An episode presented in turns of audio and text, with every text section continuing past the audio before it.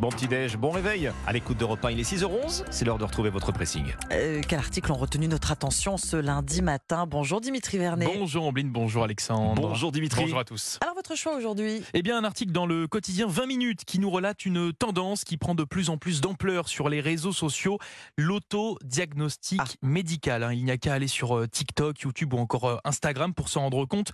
Je vous lis quelques messages d'internautes pêle-mêle. J'ai tous les symptômes de l'hyperactivité. Je viens de découvrir que j'étais TDAH ou encore je suis euh, certaine d'être bipolaire. Voilà, c'est ce genre de message hein, qu'on peut retrouver de personnes souvent assez jeunes qui partagent leur autodiagnostic effectué bien souvent grâce à des vidéos d'influenceurs en santé mentale leur dévoilant mais comment identifier leur maladie, maladie entre guillemets. Oui. Euh, bien sûr, parce que oui, bien souvent on parle de malades imaginaires. C'est le cas notamment de Chloé, 19 ans, qui témoigne dans cet article après avoir vu quelques vidéos sur Instagram. Elle en était sûre, elle était atteinte d'un trouble du déficit de l'attention, diagnostic qui ne s'est bien pas du tout confirmé chez le médecin, qui lui a affirmé de son côté qu'elle était en très bonne santé. Voilà son histoire, c'est- c'est un très bon exemple en fait de ce phénomène. Et Chloé, eh bien, elle n'est pas du tout la seule dans ce cas-là, hein. comme le dit dans cet article Michael Stora, il est psychologue et psychanalyste. Il y a de plus en plus de jeunes qui viennent consulter en étant persuadés d'être atteints de troubles mentaux après avoir vu des vidéos sur Internet.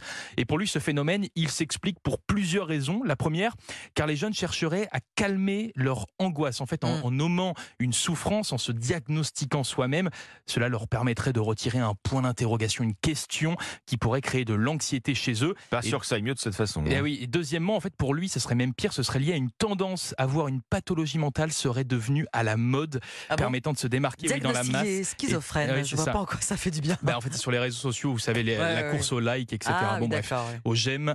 Et voilà, bah, c'est quand même plus inquiétant. Et le problème dans tout cela, bien, vous l'aurez compris, c'est que le, phénomène, bien, il s'accentue. Beaucoup de jeunes s'inquiètent, se créent des angoisses alors qu'ils Mm. n'ont finalement rien. Et pour ceux La qui en machine se nourrit. c'est ça. Et pour ceux qui en souffrent vraiment, cette tendance inquiète les psychologues car certains surestiment la gravité de leurs problèmes, amplifiant donc leur maladie. Voilà, les malades imaginaires des réseaux sociaux. C'est un article sur une tendance inquiétante à retrouver dans 20 minutes. Vous savez quoi? Je suis persuadé que je souffre d'hyperactivité. Je me connecte 250 fois par jour sur TikTok pour le vérifier. Ah bah, c'est ça. C'est un peu l'idée. ouais, C'est ouais. ça. Pas mal. La course à la meilleure pathologie euh, sur les réseaux Ah, C'est sociaux. inquiétant quand même. Avant, hein, c'était franchement. les meilleures euh, paires de chaussures ou je sais pas. On peut vernis, éventuellement mais- conseiller à la, lecture ou la relecture du grand classique de Molière, Le malade imaginaire. Oui, c'est vrai. C'est bah oui. c'est certainement au programme Euh, oui. euh, de, li- de littérature, ce genre de, de rentrée De rentrée scolaire. scolaire, Et puis bien ça sûr. se lit assez vite, ça se lit très facilement d'ailleurs. Votre, votre sélection, Bin, ce matin Qu'est-il arrivé à Patrice euh, Pfeiffer à Sainte-Marie-aux-Mines dans le Haut-Rhin? C'est la petite histoire du Parisien qui ne manque pas d'intrigue. Vous savez, c'est la petite colonne sur euh, Oui. les pages euh, région.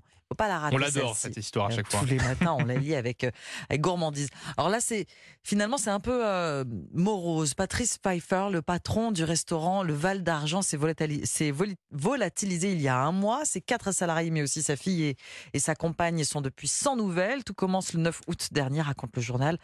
Il demande à son employé de salle d'ouvrir l'établissement euh, à sa place, car il a un empêchement. Au même moment, son cuisinier reçoit un SMS de la part de son patron, donc Mhm. lui expliquant qu'il doit aller à l'hôpital. Le cuisinier reçoit un autre message un peu plus tard venant du numéro de ce même patron et qui dit cette fois que Patrice Pfeiffer va être transféré au CHU de Strasbourg et placé dans le coma pendant Ah oui, d'accord. 12 Mmh. heures. Oui. Message extrêmement étrange, franchement inquiétant et depuis surtout plus rien.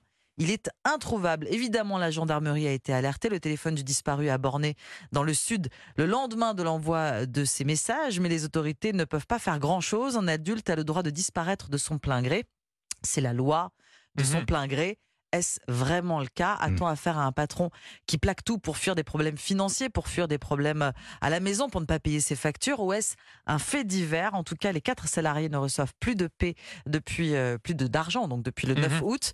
Ils ont demandé à la préfecture du Haut-Rhin d'obtenir un licenciement économique. Ils attendent pour le moment. Ils continuent de se rendre au restaurant tous les jours. Où est passé le patron? C'est la petite histoire du Parisien. Matière enquête. Exactement. Inquiétante. hein, ouais. On continuera à suivre cette histoire, justement, si le Parisien euh, continue effectivement à suivre euh, les investigations des autorités du Haut-Rhin. Alexandre, c'est à vous. Bon, vous l'avez compris, les amis. Cette fois, c'est c'est terminé, les vacances. C'est fini. C'est hein. Ah oui.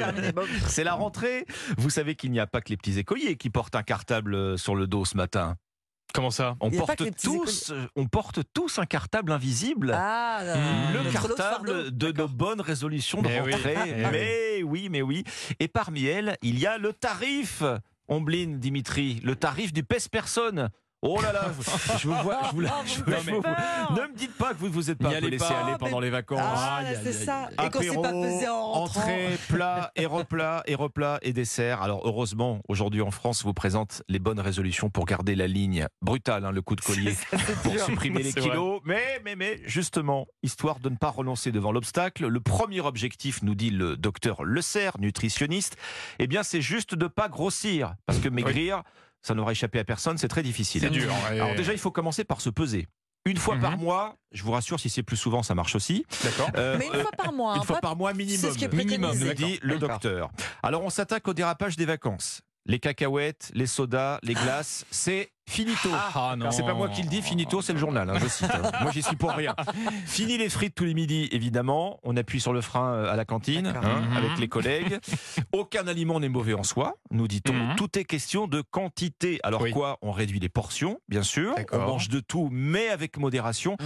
Alors, surtout les produits sucrés. hein. C'est Oui. une avalanche de calories qui vous piège parce qu'elle n'apporte jamais aucune sensation de satiété.